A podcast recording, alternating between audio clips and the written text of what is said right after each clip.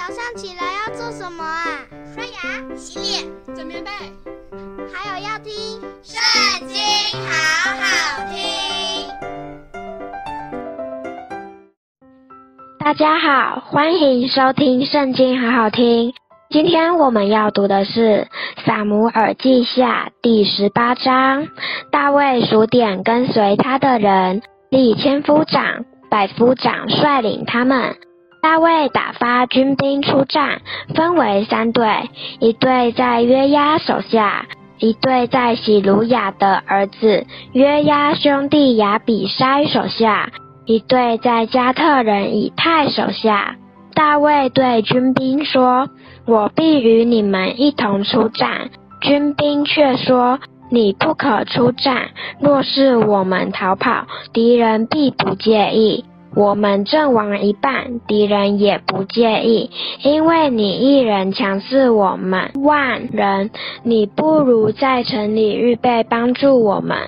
王向他们说：“你们以为怎样好，我就怎样行。”于是王站在城门旁，军兵或百或千的挨次出去了。王嘱咐约押、亚比筛、以太说。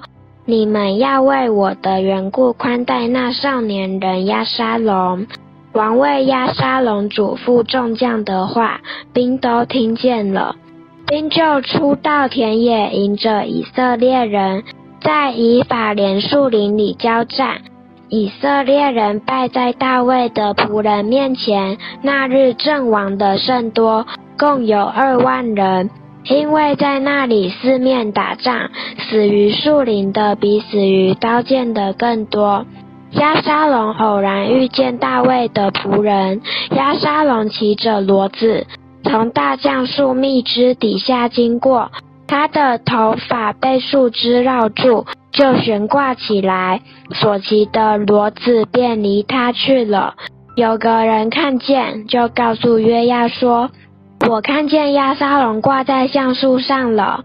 约押对报信的人说：“你既看见他，为什么不将他打死，落在地上呢？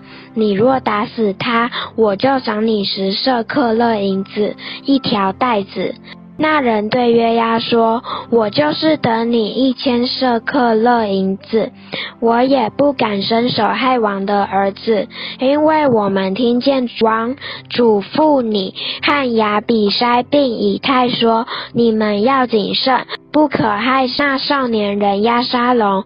我若妄为害了他的性命，就是你自己也必与我为敌。”原来。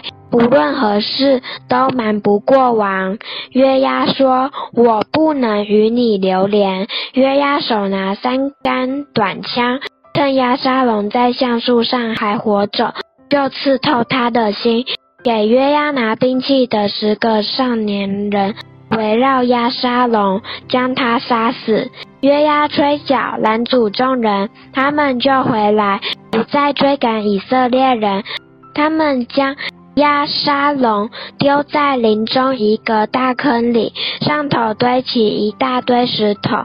以色列众人都逃跑，各回各家去了。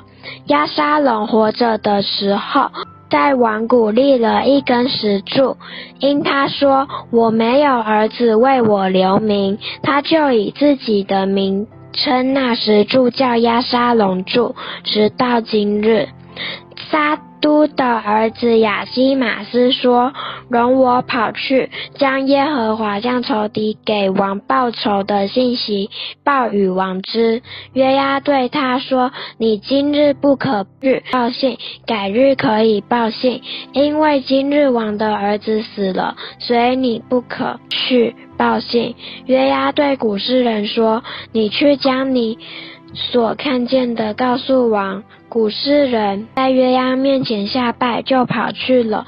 大都的儿子亚希玛斯又对约押说：“无论怎样，求你容我随着古事人跑去。”约押说：“我儿，你报这信息，既不得赏赐，何必要跑去呢？”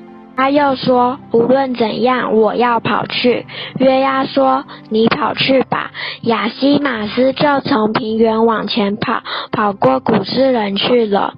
大卫正坐在城瓮里，守望的人上城门楼的顶上举目观看，见有一个人独自跑来，守望的人就大声告诉王。王说：“他若独自来，必是报口信的。”那人跑得渐渐近了，守望的人又见一人跑来，就对守城门的人说：“又有一人独自跑来。”王说：“这也必是报信的。”守望的人说：“我看前头人的跑法，好像撒都的儿子亚基马斯的跑法一样。”王说：“他是个。”好人必是报好信息。